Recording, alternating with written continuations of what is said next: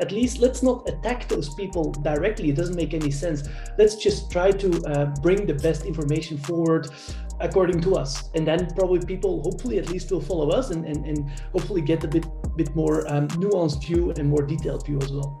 Probably is not that important as initially thought to consume your uh, fast digesting uh, whey protein right after exercise, right? It's probably not so important if your total protein intake is sufficient if you do a workout and then you give 0, 5, 10, 20, or 40 grams of protein, so also a dose response, you see also a plateauing effect from 20 to 40. So it also after workout, it doesn't really matter if you take high quality protein such as whey to really go higher than 25 grams of protein. It doesn't affect you. The nutritional requirements and mostly the fuel of an elite slash advanced athlete that is doing four, five, six sessions a week is completely different than someone who is sedentary 80% of the society nowadays and is not doing any exercise. If you go to failure or almost like near failure with light loads, you will achieve very similar uh, hypertrophy than doing it with, with uh, heavier loads, for example, 80%.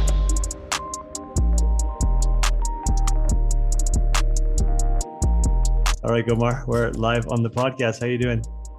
Good, thank you, thank you.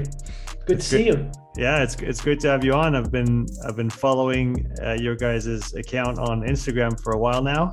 Uh, so you you run WOD Science with with a colleague of yours, is that right? Yes, that's correct. With Henning Henning Langer. Yes.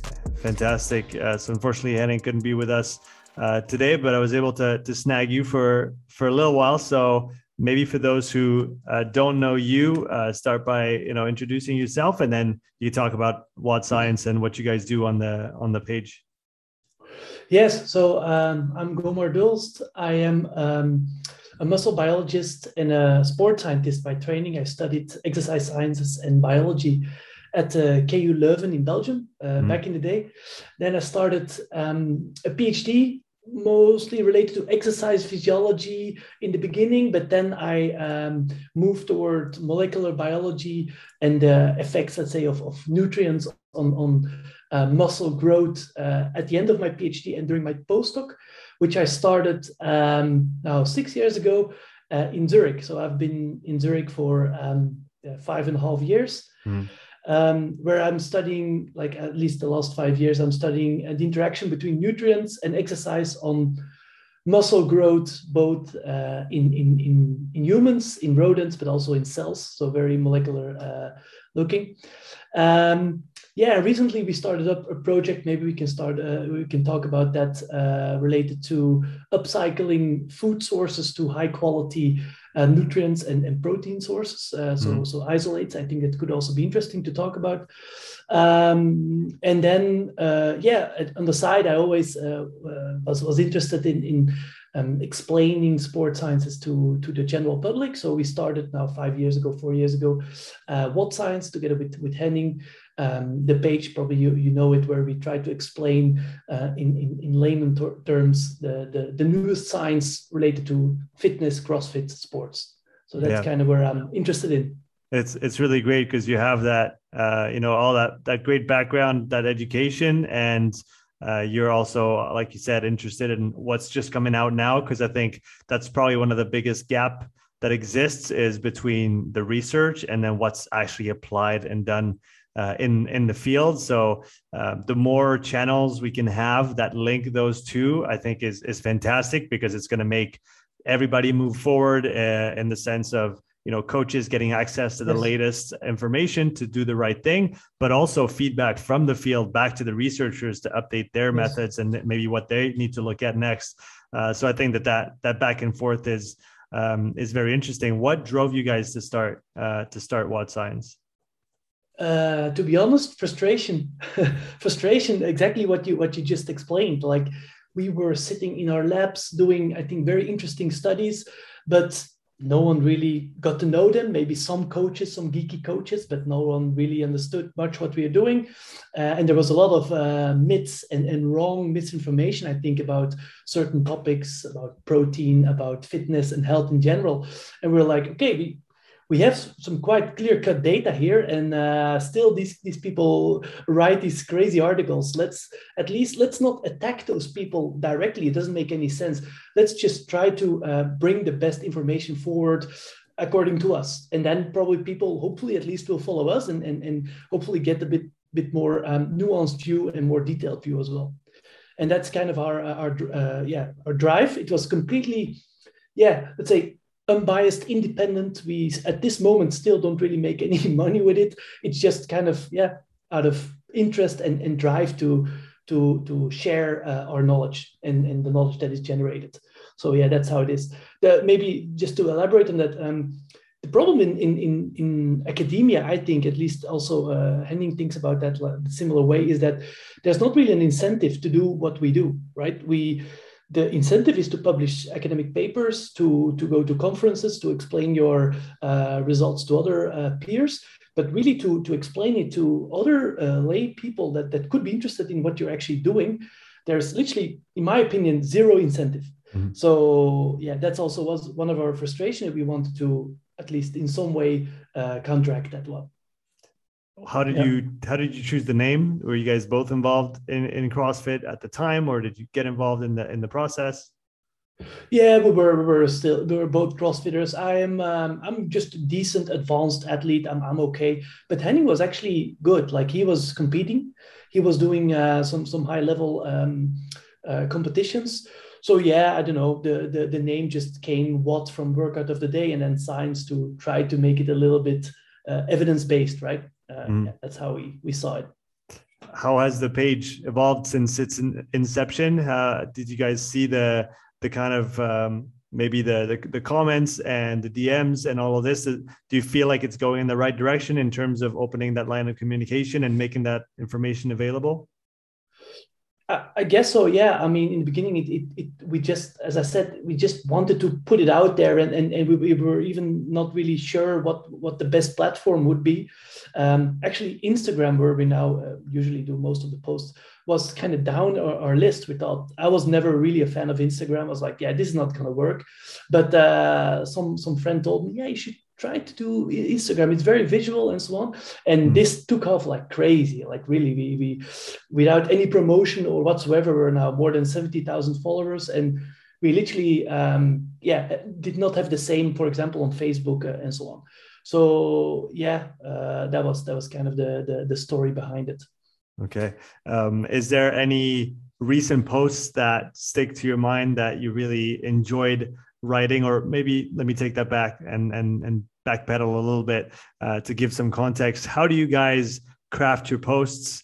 Uh, do you work together on them? Does each one pick a topic and do their own posts? How do you go about that?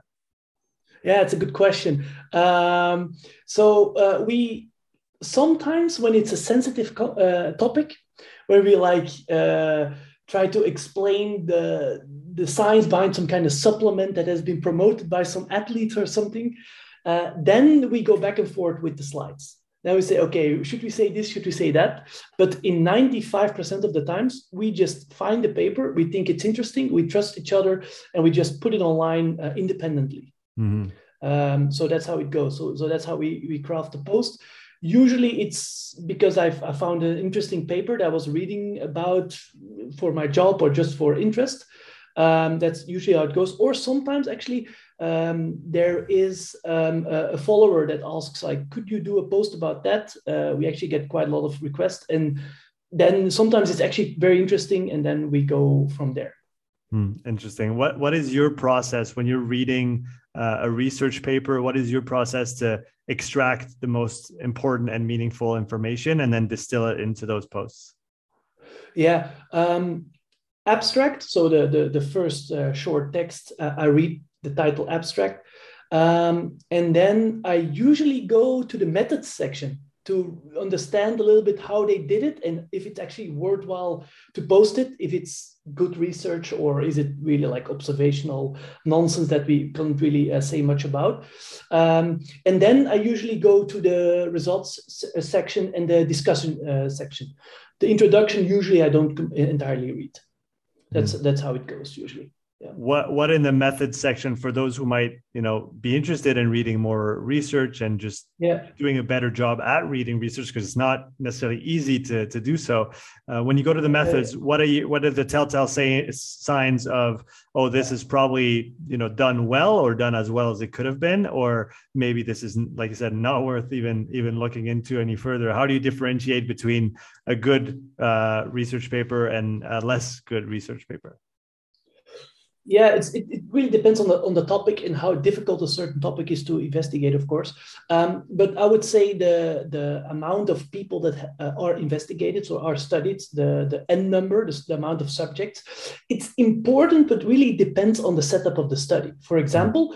If you have an observational study where they don't really do an intervention, they just observe people like and see what happens, um, then you probably need a large amount of, of, of uh, people, more than, for example, eight or 10, right? But when you have a randomized control trial where everyone is their own uh, control, meaning um, you give um, just a quick example. There's one group that does a certain uh, training regimen for six weeks. So that's already quite difficult to do right in a lab. Six weeks and then you have a washout period where that the person doesn't do anything. And then another training regimen, for example, another strength uh, session, um, also six weeks.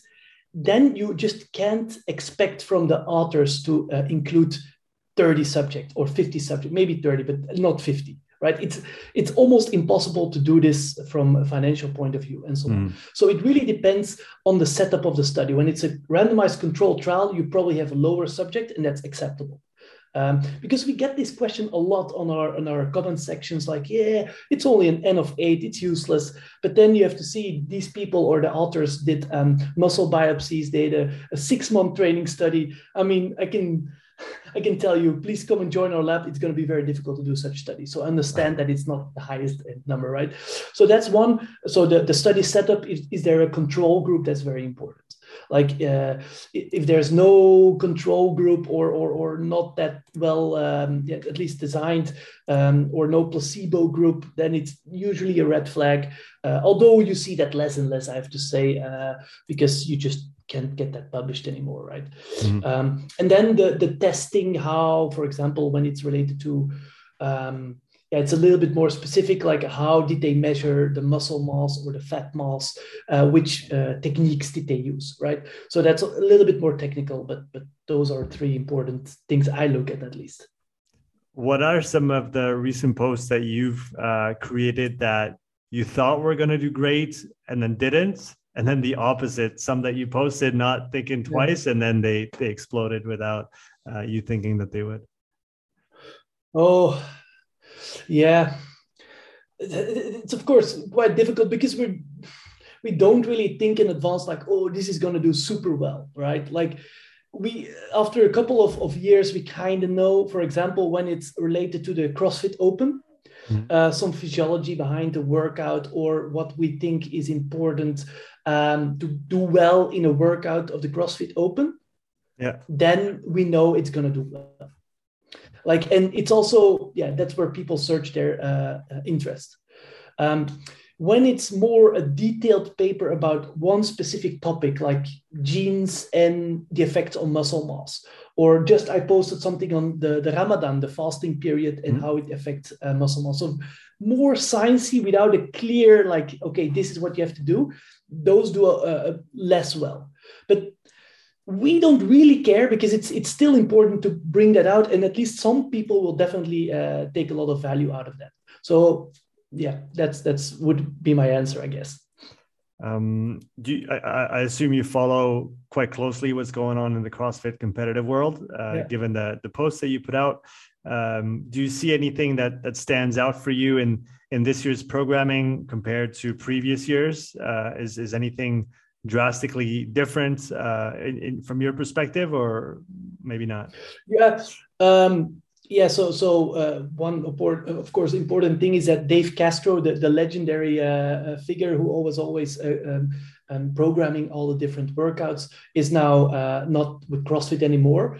So yeah, if this affects the the programming going forward, I don't know. It's going to be difficult to act, exactly know, of course. Mm-hmm. Um, I found the the open workouts uh, very straightforward, and certainly the first two were in the same ballpark i mean meaning that they were they were similar length very non-technical and you would probably see the same yeah scores from the same people going forward the mm. third one was of course a bit more advanced and there you saw more separation um, does it really matter? Probably not, because it's still the top 10% that go that move forward to the quarterfinals that that have been uh, uh, that has been just uh, been been finished, and and those were much more advanced workouts. So that's exactly what CrossFit wants, right? So so that's what you see. You you see some some pretty uh, non-technical workouts in the open to get as many people in, which I understand, and then you see okay um, yeah, the, the other total with overhead squats, heavy weights, uh, rope climbs, and so on, right? So that's that's I think a, a good idea, a good strategy, a good change from before, mm. um, and and I hope they they will continue doing this uh, moving forward. Yeah, essentially making each stage uh, more difficult from you know every standpoint. Like you said, there's the weight, there's the complexity of the movements that are that are required, yes. um, and yes. and that's going to keep evolving all the way into the games. Exactly. Exactly. Yeah yeah and that's how it should be. That's as you said that's how it should be. I, I agree with you there. Um, if we switch to a, a topic that uh, you're well versed in the topic of protein. Uh, so yeah. if we talk uh, let's, let's start to talk about let's start to talk about quality. I think uh, that's one topic that is has become more popular in, in recent years. Uh, so when yes. people talk about the quality of protein that you might want to ingest to yes. um, just give your body the best uh, building blocks in order to repair and and also build. Uh, what do we need yes. to think about when uh, we think about protein quality, in your opinion? So um, yeah, you talk about building blocks and uh, and actually um, um, yeah related to that. So um, where you have to look at is um, simply set the amount of uh, leucine, which is one specific amino acid, that you ingest in one go. Meaning, um, if you take, for example, a whey protein shake, which is considered to be the highest quality, highest quality means it has a high amount of essential amino acids and um, it has also a, a fast digestion uh, time. So it, it, it, enters the amino acids or the, the, the, the, building blocks enter the bloodstream after 15 minutes after ingestion, right? Mm-hmm. Um, so there are two components that you have to look at for uh, protein quality. And then um, you need to, to, to see that you have uh, around 2.5 grams of leucine per, yeah, per dose of protein after or before or whatever uh, a workout. Mm. So 2.5 grams. So if you think about uh, whey, it contains around 10% of uh, leucine and 10% of leucine. Of course, if you take 25 grams of total protein, this would be accounting to two and a half grams. So that's mm-hmm. Just one thing you could you could think about because why is it important? For whey it's easy right? You just take 20 25 grams and you're good. But some people that don't want to take whey and they're more plant-based you probably have to uh, go a bit higher in total amount of um, uh, protein. For example if you have um, a lower quality, uh, for example, pea, which is still pretty high, or or, or uh, soy uh, protein, um, which are plant-based uh, protein uh, sources, mm. of course, you probably have to go a little bit higher to get to those two and a half grams of protein because um, it contains eight to nine percent or seven to nine percent of uh, leucine you see, instead of the 10% related to whey.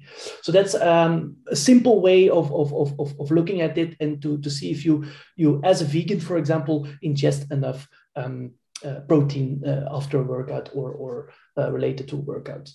Interesting. Is, is the leucine related in any way to the body's ability to absorb the protein that is contained inside the foods, or is that a, a different mechanism or, or, different altogether? No, no it's, it's, it's a different mechanism. So leucine is a very interesting uh, amino acid. Uh, I've been studying this one actually for, for multiple years now. And uh, leucine is, you can call it the trigger of protein synthesis. So protein synthesis means you, you synthesize, you make new proteins inside the muscle, but also in other tissues, of course. Mm-hmm. And that's the, the real, the key parameter you want to increase after uh, a bout of exercise, right? To, to, to, increase not only the muscle mass, but to remodel the muscle to um, recover and to, to, to make it better for a next uh, dose of exercise. So, um, and we know that specifically leucine, so one out of 20 amino acids, the leucine triggers this whole enzymatic cascade to um, start making new building blocks, to synthesize new proteins. If you, for example, give to a rodent or, or a human only leucine, you will actually see a nice increase in muscle protein synthesis. Only leucine. Not the maximal, but you would see some, some increase. I actually did myself those, those experiments. Uh, if you, for example, would give arginine, maybe arginine slightly, but, but uh, glutamine, other amino acids, just in a high dose, only dose, then you don't have this trigger of this cascade and the hmm. muscle protein synthesis doesn't occur. Important uh, caveat in this one is that you also need the other amino acids to have actually, as you just said, the building blocks of the whole peptide or the whole uh, protein.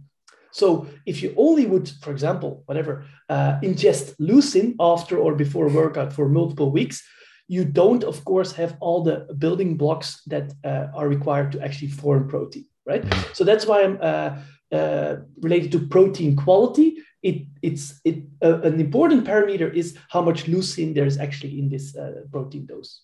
Okay, very interesting. And so for the other parameter that I was thinking about that is not related to, to leucine, uh, absorption of protein by the by the body. So we can think about yes. plants versus animal uh, protein yes. sources, for example. Can you talk about the, the main differences that we might find there and what that means uh, if we want to consume one or the other?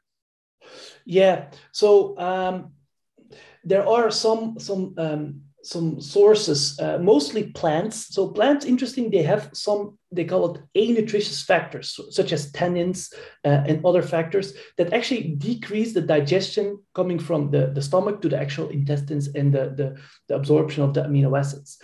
Um, it's, it's like a, um, a fighting mechanism of the, of the plant, mm. right? Um, the amino acids, uh, or at least the protein sources coming from, from animals, have that less and are typically digested faster, typically, right? Um, still, there are some differences. If you look at, for example, soy compared to casein, casein is also a sort of a milk protein. Uh, there, you actually see a, a faster digestion of uh, the amino acids uh, in, in soy, which is plant based, compared to casein, which is animal based right? Um, so it depends on, on, on, on, a, on a couple factors, mostly these anutritious factors in, in plants. Why is this important? Um, yeah, the, the theory is that after a workout, you want to have access to the amino acids fast, right? So meaning that if you take something that is very slowly digested, digested, yeah, I mean, after your stimulus related to the, the, the, the strength exercise or even endurance exercise, you want to have access to those amino acids quickly. But um, those kind of ideas about protein timing, the effective protein timing, have been kind of debunked over time, meaning that mm. it hmm. probably is not that important as initially thought to consume your uh, fast digesting uh, whey protein right after exercise, right? It's probably not so important if your total protein intake is sufficient, right? So again, I wouldn't um, necessarily worry too much on how fast your proteins are di- digested. I'm looking mostly at plant based sources. As long as you eat enough leucine and enough total amino acids or proteins during the day. Uh, I want to talk about amounts and what is usually recommended for for athletes. Uh, and if I'm not mistaken, the recommendations have gone up uh, quite recently. Um, but if we go back to uh, the idea of that, you know, slow versus fast, uh, yes. digestive digesting protein. Um, yes. Is casein? I, I, remember reading that in uh, Renaissance Periodization in their in their yes. first ebook a while back, a few years ago now. Um, is casein still recommended as something you might take uh, if you if you need more protein in your day? You might take that at the end of the day because it is uh, slower digesting, and that might kind of quote unquote take you through the night, so to speak. Yeah, yeah, I think that's that's that's still uh, that's still what what is uh, thought of is, is a good idea. These are mostly done by um, studies in, in Maastricht by Luc van Loon. is actually very interesting. Uh, we have also posted many studies by him, uh, Luc van Loon, and he did. Uh, he wanted to know if your muscle protein synthesis is still going on if during the night if you take such a, a dose of protein such as mm. casein. Mm-hmm. Um, so that's what he what he what he measured uh, a lot of sleep studies, and they usually used casein because it's slowly digesting, meaning that indeed during the night you still have access to those amino acids, while with whey it would go up and then fall down quickly after two hours, and then you don't really know what you're looking at during the night. You see, so that's um, how it usually came um, in, into also the sports science world.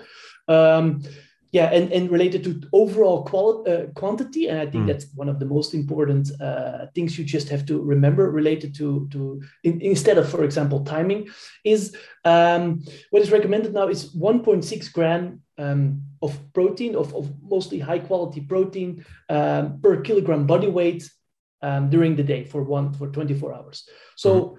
it's it's not that much. Like many people would get there relatively easy, even without taking massive protein shakes and eating three beef sticks sticks uh, per, per day. Um, you have to think if you weigh 75 kilo, uh, you have to take 120 grams of protein during the day. It's relatively easy achievable for uh, us or most non-elite athletes uh, by just eating some protein meals throughout throughout the day. Mm. Right. So um, yeah, you can you can figure it out for yourself how much you weigh, but 1.6 gram. How did they come to that figure? Uh, it's actually quite interesting. They took um, all the studies related to strength training, where they where they strength trained uh, people, and also gave them um, uh, a varied dose of uh, proteins, meaning uh, no or like very low amount of protein, like 0.6 or 0.7 grams per day, which is pretty low, to very high, to three grams per day, the bodybuilding style, right? And then they just checked the strength gains throughout that six weeks, seven weeks, eight week period. Mm-hmm. And you saw that um, there was actually a linear increase from 0.8 to 1.4, 1.5. So there was actually an effect of the protein um, on top of the strength training. And then there was a plateau uh, if you ate two or three grams per kilogram. So for most people, it really is not important to, to eat much more than, let's say, two grams per kilogram. It won't have much effect, right? Um, yeah. Is there any importance uh, on how you separate those uh, 1.6 grams per kilo of body weight throughout the day? How many meals you have? Uh, how should that be? Uh, is there a way to optimize it? To what extent it's it's worth uh, optimizing this? Yeah, so so these are minute details, I would say. But if you really want to go into the weeds of those, um, I would say um, um, separate it throughout the, the day for two reasons.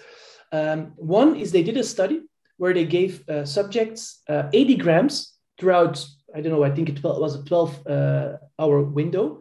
Um, and um, they did it eight times 10, four times 20 and two times 40 so mm. three different times uh, different different doses but always 80 grams mm. and they saw that the muscle protein synthetic response so the mps uh, throughout the day was actually the highest when they did four times 20 mm.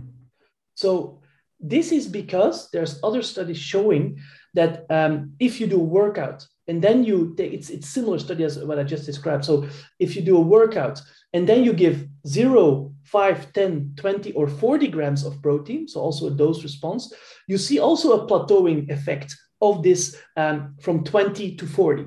So it also after workout, it doesn't really matter if you take high quality protein such as whey to really go higher than 25 grams of protein. It doesn't affect you. Why? Again, now we come back to the leucine.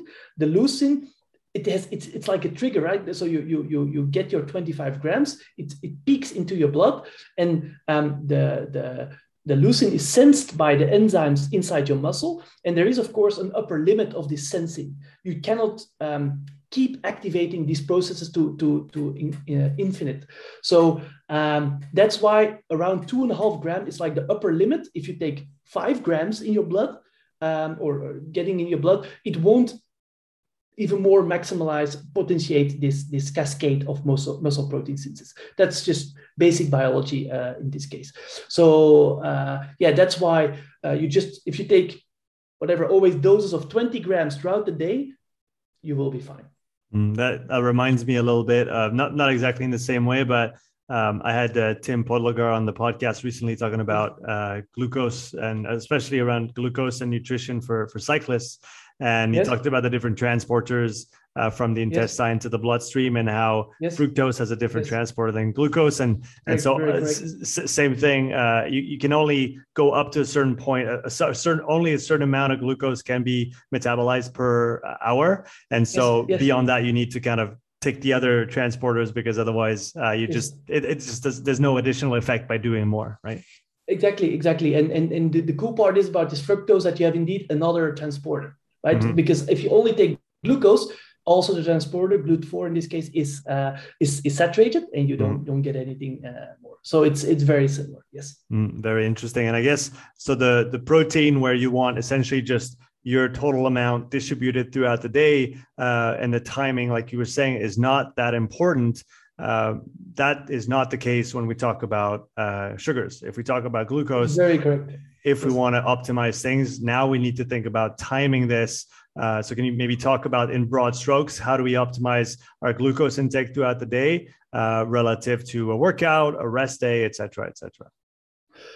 Before I explain this, can I maybe explain a little bit uh, what you just said that, that, the protein timing is not so, super important because I just did a, a, study actually in the lab related to, to this, which exactly explained this. If you're fine with it, please do, uh, please do. Uh, yeah. So, so um, indeed, so so what we did, it was in rodents, but it, yeah, it, it will be probably very similar in, in, in humans, although we don't know yet at this point. Is that um, we wanted to know if you would do a, an exercise bout with rodents, um, or so a resistance exercise bout, and you give right after the, the exercise bout um, leucine or, or amino acids, mm. or you give it 48 hours later. So that's that's a long time after.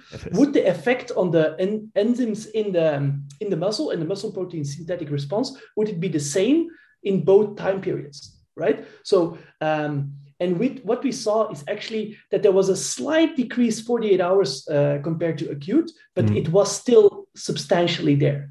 So the, the, the potentiating effect of leucine uh, after exercise was 48 hours still there. So, so, so because yeah, the, the, the effect of exercise is so, so potent that the muscle is still more open, let's say, to uh, mm. absorbing or to sensing leucine um, uh, 48 hours after your, your bout.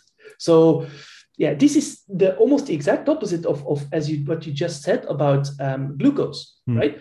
Because glucose, it's a bit different. It gets indeed transported uh, into the to, into the cell by GLUT4 vesicles, mm. and and GLUT4 vesicles they usually when you're just sitting and you don't eat, you're just fasted and you don't do, do any exercise like in rest, they sit kind of inside the muscle uh, fiber. It's not entirely correct, but they, they're not on like the surface, right?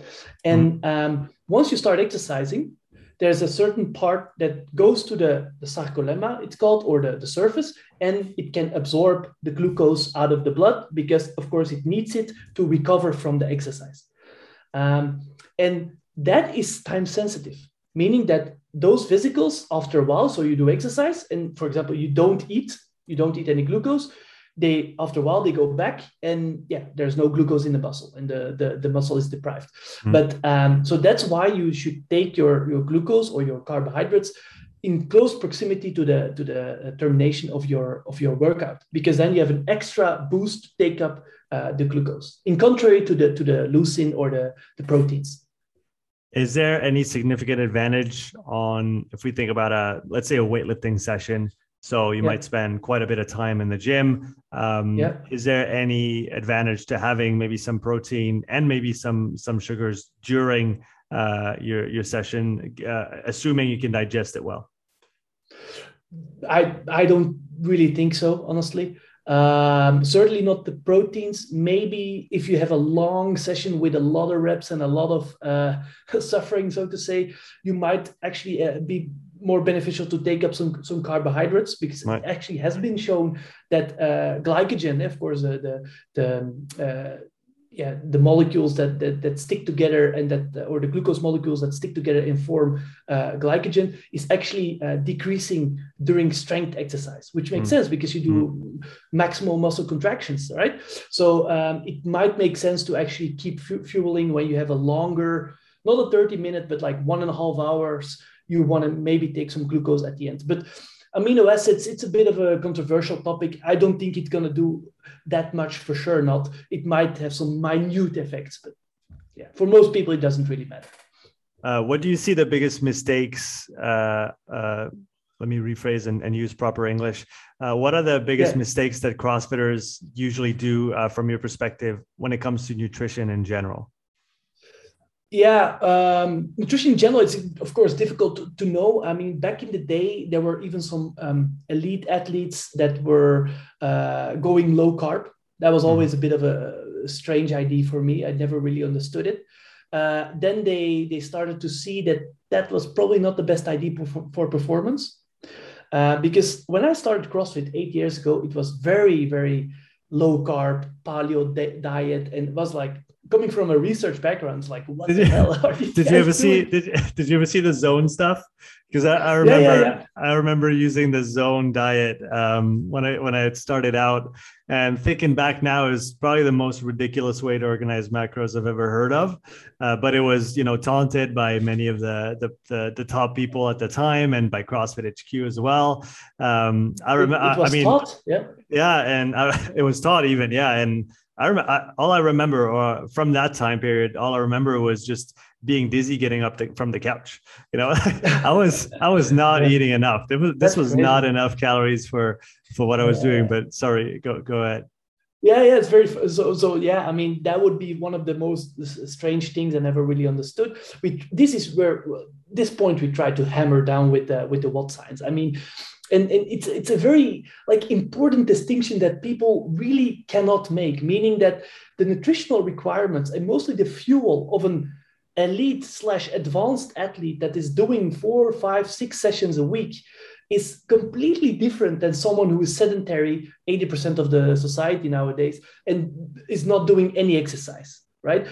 If you are crossfit and um, you want to give some nutritional advice to sedentary completely sedentary people I would say, okay, limit your carbohydrate intake. It doesn't really matter, and it's only going to make you, uh, yeah, feel feel pretty bad and maybe insulin uh, insensitive and so on, right? If you're sedentary, but of course, a CrossFitter is in any case already doing at least let's say two to three sessions per week.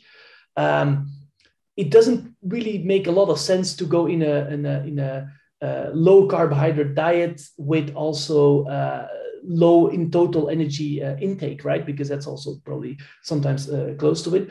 Um, because the super fuel, like the, the, the fuel you actually need during the high intensity work, is the carbohydrates. Mm. So, and that's very basic physiology that that is, uh, is, is unrefutable. So, and certainly in, in people who are not adapted to keto, which are mostly everyone. So, um, yeah, that would be one of the, the things like if you are active and you're doing a lot of CrossFit or other sports, I mean, carbohydrates are not the enemy because they are your fuel. And if you don't need the fuel, you probably don't need to add the fuel all the time. I agree. But mm. if you need the fuel, there's no there's no scientific reason to to to not uh, eating any carbohydrates. Is uh, there? And then yes, so go ahead. No, no, you you you continue. I'll keep mine for after. Uh, yeah. So uh, related to that, I mean, uh, we we talked about this also quite a bit, and that was bit, uh, referring to the more sensitive uh, topics. Is uh, for example, um, there's a drink. It's called Nocco, no carbohydrates company, Nocco, mm. and it's interesting drink. Like it it, it contains BCAAs, yep. so the predominantly leucine, which is important. So you have valine, isoleucine, and leucine, which are the BCAAs, the three branch chain amino acids containing pretty high dose, caffeine, and no carbohydrates and some flavor, of course. And many people drank that after a workout as a recovery thing. I was like, no, because you're going to trigger the muscle protein synthesis with the leucine, fine, which you will have some effect of. You don't have all the building blocks, the other amino acids, because they're not in. Mm-hmm. You have caffeine, why would you need caffeine after a workout? You probably want to need it before. And you don't have the glucose, which you actually need. We just right. talked about it. Yeah. So it was like, no, as a pre-workout shake could actually work. Hmm. No, cool. But afterwards, it doesn't make any any sense. Yeah, it tastes well and and, and, and it's fine. But uh, that was funny because also in the CrossFit world, it was really a, it's still probably a very popular drink and doesn't make any sense. Yeah, but like you said, the the caffeine after, as if in general, and I'll, I'll, caricature, but I'm not I'm not doing that in a in a mean way. As if uh, CrossFitters aren't hyped enough after training, you need to add a bit of you know a dose of caffeine to yeah. even push push yeah. that recovery out the window even a little bit farther, right? Because yeah, yeah, yeah, there's there's something to be said for proper fueling after training and also getting yourself your nervous system back to baseline so that you can start recovering and starting that process that's going to you know get you to a better place and always staying in this hyped uh, environment internally and externally and internally is is not conducive to uh, proper recovery, exactly. building more muscle, and then actually adapting from the training because the adap- exactly. the adaptations happen outside of training, not during, right? Yeah, yeah, yeah, yeah. Of course. I mean, the Tour de France is won in bed, right? That's what they say, and it's very correct. Uh, I mean, yeah. How much? I mean, how much can you can you recover and and and be ready for the next yeah, one? Yeah, yeah. Is there is there in your mind a place for if we talk about periodizing carbs in the sense what yeah. I mean by that is um, yeah. periods of the year where you might drastically drop your uh, intake of of, uh, uh, of, of sugars in general to res- resensitize the body a little bit, and so that when you go back to a higher volume of training, the body might respond better to to that stimuli. What do you, what do you think about that? Yeah, it, it sounds logical, but I'm not sure there's actually that claim is actually scientifically backed. Meaning, mm. uh, for example, I did some studies back in the day with with students where um, yeah we did an um, uh, oral glucose tolerance test where we give what is that we just give them a high amount of glucose like 120 grams or so in one go drinking and then see the, the glucose and the insulin response as well and you see that in active people uh, in any case like all the active students like the sportive guys man the glucose was just shunted into the muscle and into the yeah, like like other uh, systems as well most mostly in, in, the, in the muscle like like very fast. And then you saw other people that were in any case less active. You you, you have we had some questionnaire where the glucose remained much higher and the insulin was was or the insulin response was less high. Um, how we could i mean if you have uh, if you're for example more of an endurance athlete right where you have some more um, periods in time. I'm thinking about cyclists, for example, in, in October, November, mm-hmm. even maybe beginning of December, where they have much less uh, training. It might make sense to just decrease the amount of carbohydrates you just uh, eat, right? But it's it's again more of a, a fueling and what you need for your body compared to uh, yeah, are we going to sensitize the muscle more or less? I mean, these guys, active people, in any case, have sufficiently high sensitivity to, to, to carbohydrates to take it up. So I don't see any effect of, uh, of long-term, let's say, uh, carbohydrate periodization. Interesting to, to maybe to that point, there have been some studies uh, which used or which investigated the, the sleep low um, uh, yeah, strategy. I don't know if you heard about that. It's called sleep low. Yeah. Um, so meaning that you do a high intensity exercise or high intensity interval session um, at 5 to 6 p.m. So in the, in evening, you don't eat during the night, only protein or even nothing. Um, you go to bed with a very low glycogen, um, yeah, uh, low glycogen in liver and, and also muscle. And then the next day you, you wake up, you don't eat again, at least no carbohydrates, and you do a long session, a low intensity long session, one hour, two hours. Um, and this you repeat three times a week, approximately. This is what they actually studied. Um, which is of course um, carbohydrate cycling because after your uh, low intensity session in the in the morning you can eat as much carbohydrates as you want right? You really want to refuel uh, as much as you want. Um, and this has been shown to have some beneficial effects on performance um, related to when you do the same training but always fueled with carbohydrates. Yeah which would, I mean? which would make sense from an uh, physiological standpoint on uh, simply what substrate you're more likely to be utilizing. If you have less, we know that if you have less glycogen available, you're more likely to use fats. And um, yes. you talked about the long session in the morning. The one of the primary uh, goals of, of, of, this kind of session yes. is going to be, uh, you know, type one fibers, mitochondrial density, yes. capillary density, fat oxidation, and so with that lowered, even more, you know, more lower than usual glycogen content, uh, going into the session, you're actually at a, a quote unquote advantage um, and from what I understand, that's probably one of the best ways that people, if they don't have a lot of time to do low intensity work, that yeah. might be a good way to optimize it, as in kind of yeah. put you in the right internal state to, to benefit exactly. from that type of work.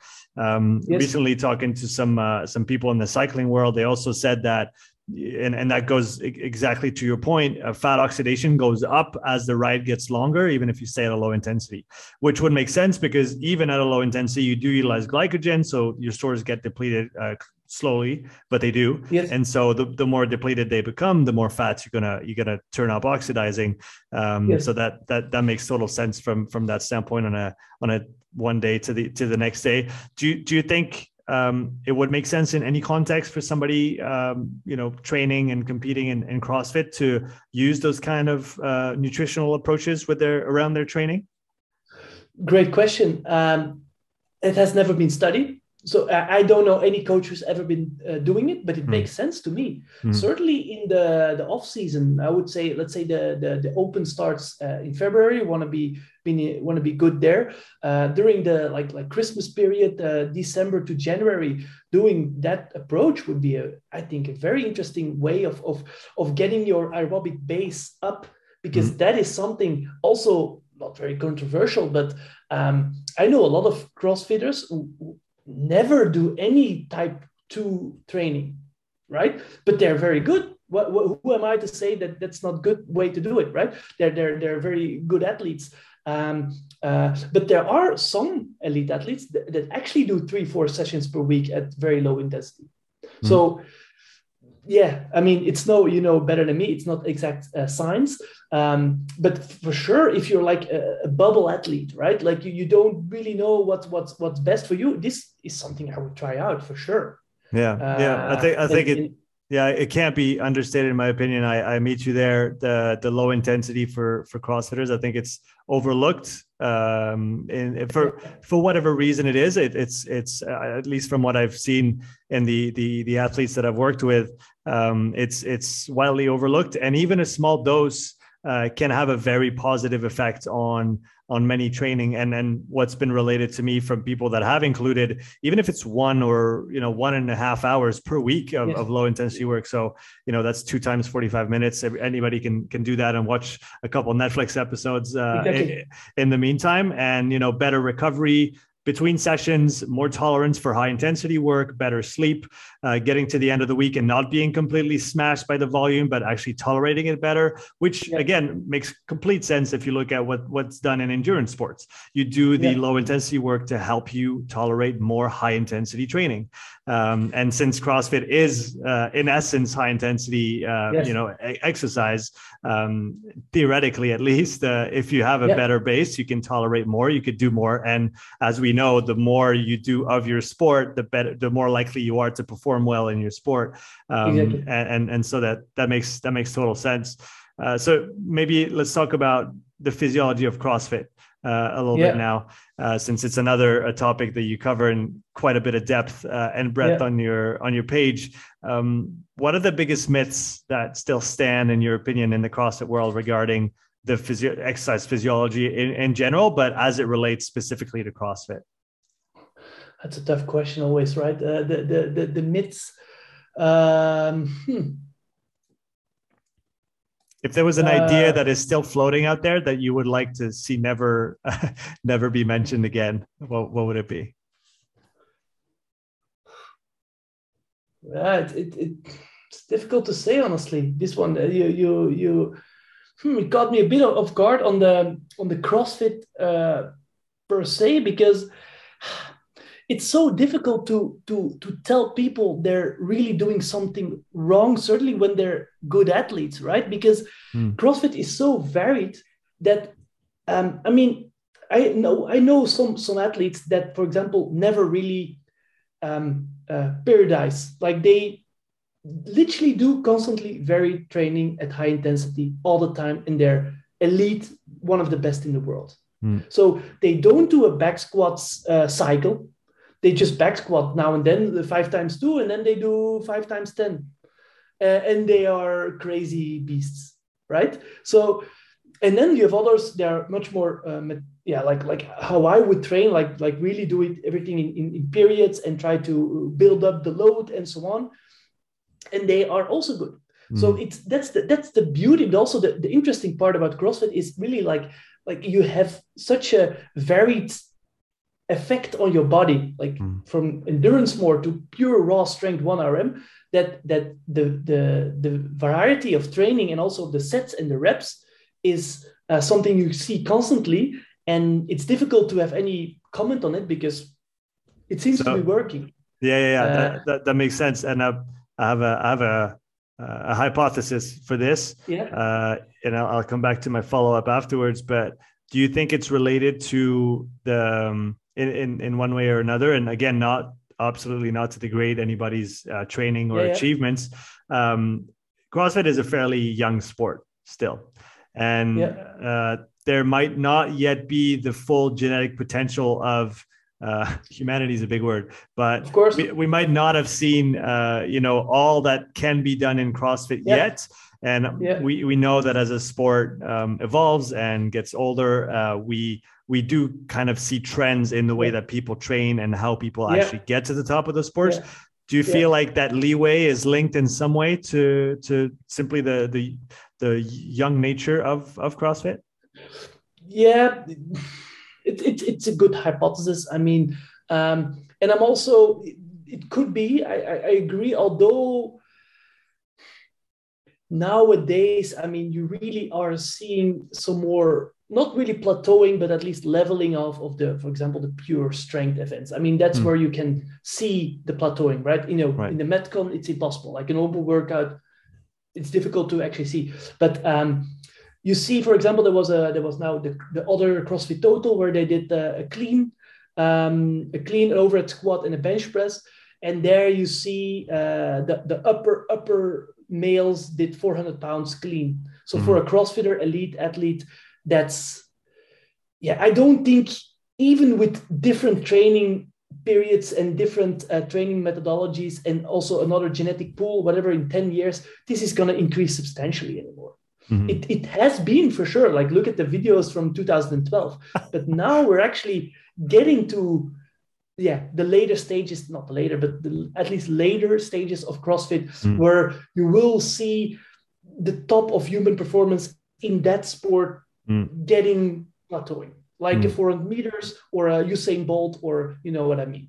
Mm-hmm. Uh, will, we will get there. It, it, it's a, it's a road to go, but we are on the plateauing phase. That's what I what I think. Yes.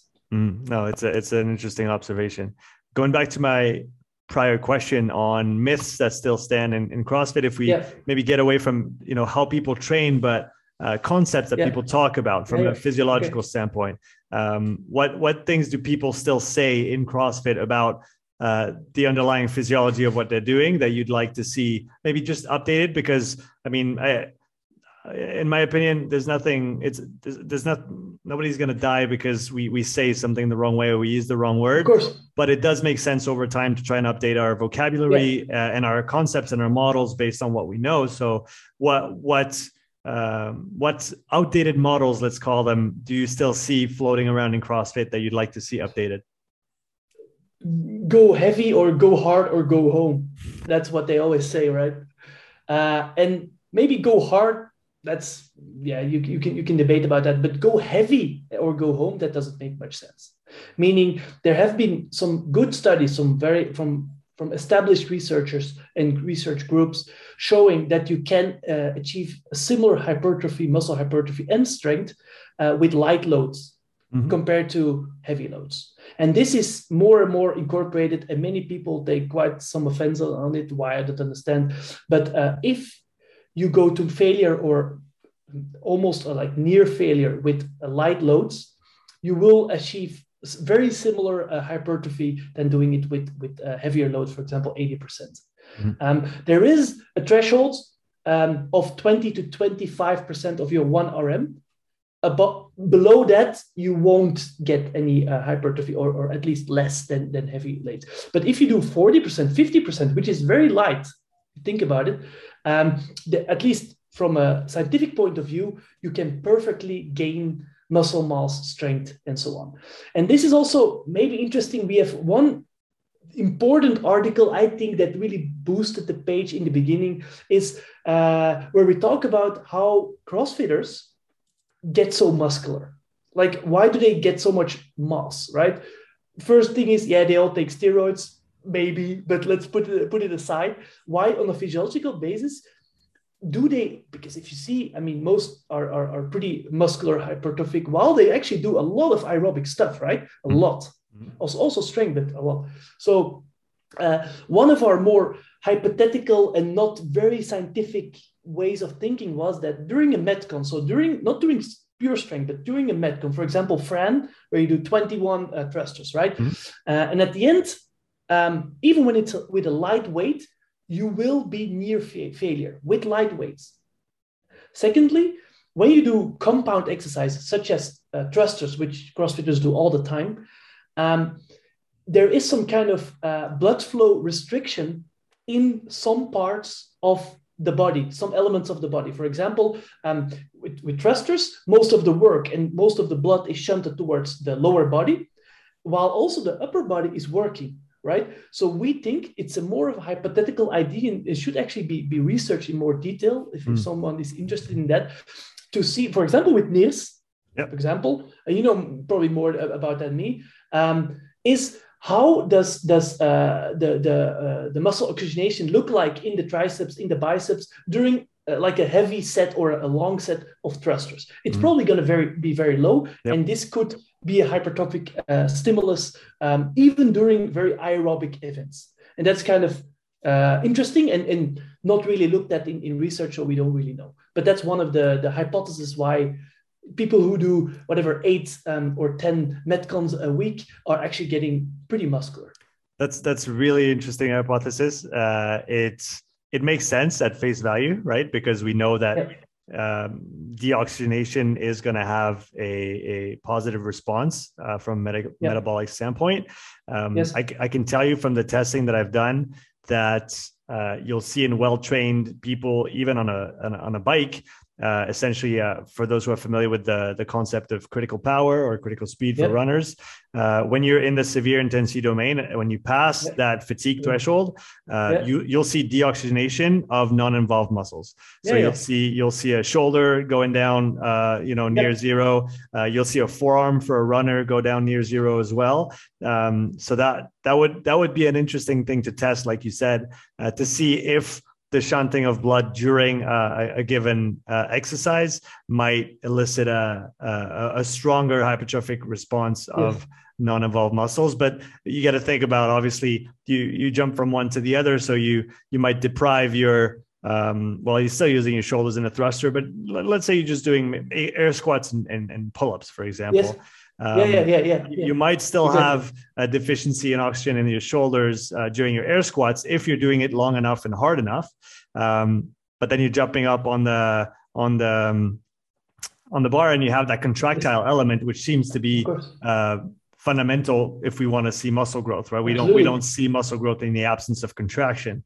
No, no. Um, no, that's that's a very interesting that's a very interesting idea. How, how, would you go if you could, if you were in charge? So you're in charge, Gommaar. Uh, how would you how would you test that hypothesis? What would you set up uh, for for for the research project, or how very, very simply uh, a similar setup as you, you just said. Hmm. You would do, for example, um, one group uh, of people who do pull-ups. Um, yeah, to let's say do pull-ups not to exhaustion just to let's say if you have someone who can do 10 pull-ups let them do six pull-ups right? So you have some con- contractions. And then you let another group or a, a similar person after a washout um, uh, period you let them do before that 100 uh, air squats. And then again only six pull-ups. Mm. and see if in the second group the hypertrophy would be higher. Mm. You see, because the, you wouldn't think that there would be a lot of hypertrophy in the biceps and in the brachioradialis um, with the first, like the set of pull-ups without any uh, real muscle fatigue, right? Because you stop quite uh, a bit in front of your, your fatigue or mm. your, your uh, exhaustion. Mm. But with the second one, it will be hard to do the six set, uh, six pull-ups. I'm sure I actually did similar workout this week. Hard to do even six pull-ups.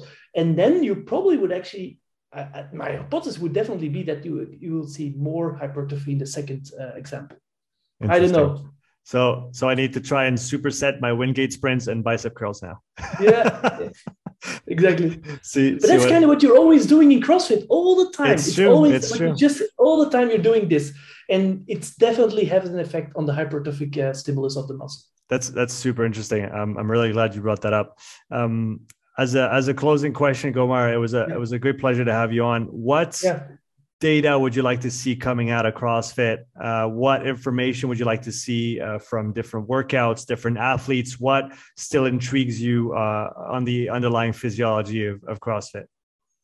So, um, yeah, let's say two separate arms. One would be more information on elite athletes in a more um, objective way. So we know just by looking at the CrossFit Games that these people are at the at the top of the of human capacity related to endurance strength, like the intersection. Mm-hmm. I mean, you can be against CrossFit, you can be like, but if you're just looking at from a from a from a objective point of view, these people, if you have some intersection of of endurance and strength, they will be one of the best athletes in the world for sure, right? They can run, they can do, they can lift. So, but we don't know how this relates on an objective base to uh, elite athletes in one of the two, um, yeah, um, uh, like like like aspects meaning how does an uh, elite athlete objectively uh, compare to an elite cyclist mm. like how far off is that person yeah also same with with strength although it's a bit more difficult of course um, but how far off is this person in a for example a leg extension test or or a leg extension with um, uh, like where the degrees are are are, are um, uh, like like always going up in the same way. So really mm. standardized tests that mm. we hmm. can do in the lab with the biodex uh, mm. and so on, right? So that would be very interested uh, interesting to compare. Like elite elite athletes, like like games athletes. There's no data about this out. Why do I say this? Because we're doing such a study ourselves, and this like we're trying to recruit people sub elite elite athletes and doing very rigorous good tests. I think it's it's a quite an interesting uh, way of, of, of, looking at it. Um, and secondly, just a general improvement of the methodology uh, on how studies are conducted in CrossFit. Mm-hmm. Now, it is very observational. Like, what is the correlation between one RM strength and Fran? Yeah. I mean, it's going to be high, right? the, the, like these kind of studies you see all the time popping up. I'm always like, yes, there's a new CrossFit study. Always like, okay, what is the question? More uh, questions about specific effects. For example, does your muscle muscle fiber typology or muscle fiber uh, type have an effect on how you would split up sets in a metcon? I would assume, but I don't know, there's no studies about it, that explosive athletes who are very high 1RM should break up earlier because of this, because of deoxygenation, than more endurance athletes. Yeah, I would agree I mean, you, you. you probably know, and, and probably coaches know this actually. But from a scientific point of view, the use of NIRS, the use of muscle biology, uh, sorry, biopsies, um, uh, more of lactate measurements, and so on, are almost never used. Mm-hmm. So this, I would just see a general increase in scientific methodology, and because it's it's a it's a new sport, but a very like interesting sport from a, a physiological point of view. Mm-hmm. I don't understand why more research groups are going into that direction and keep sticking with one uh, legged uh, leg extensions and something that no one does.